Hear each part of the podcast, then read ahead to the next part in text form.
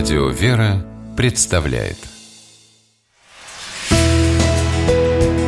Литературный навигатор Здравствуйте! У микрофона Анна Шапилева.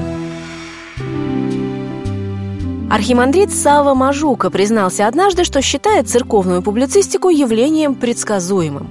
Безусловно, любопытно услышать такое мнение из уст известного современного православного публициста, каким является отец Сава.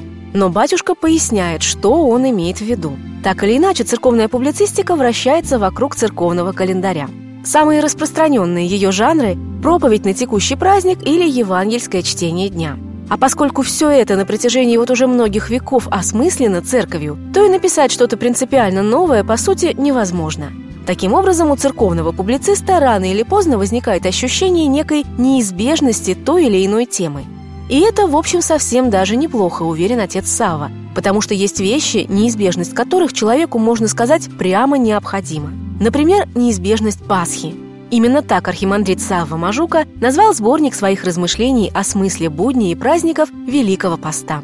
Признавшись, однако, в нелюбви к систематическому изложению материала, отец Сава решил отойти от привычного формата проповеди на каждый день и оформил свои статьи в виде писем, которые адресовал всем без исключения. И тем, кто постится строго, и тем, кто пост не соблюдает, и тем, кто о посте не знает почти ничего. Автор с первых же страниц книги дает читателям определенную установку.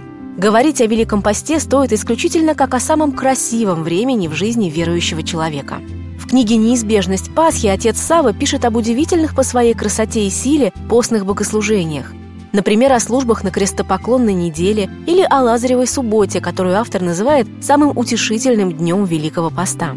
Кстати, в связи с этим праздником автор обращает внимание читателей на интересную деталь. В своде наставлений византийского историка XIV века Никифора Ксанфопула, который читается в этот день в храме, есть любопытная подробность о жизни воскрешенного Христом Лазаря – Оказывается, после своего воскресения Лазарь питался только сладостями и ничего, кроме сладкого, не вкушал. Отец Савва считает, что древний историк не случайно упоминает об этом. Ведь сладости ассоциируются с радостью жизни, а с воскресением Христа даже в том мрачном месте, откуда Лазарь был вызволен, все станет по-другому, и оно засияет светом Божьей любви, а неизбежность смерти сменится неизбежностью Пасхи, праздника вечной жизни.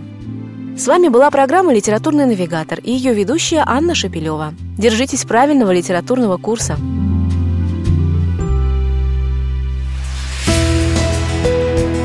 «Литературный навигатор»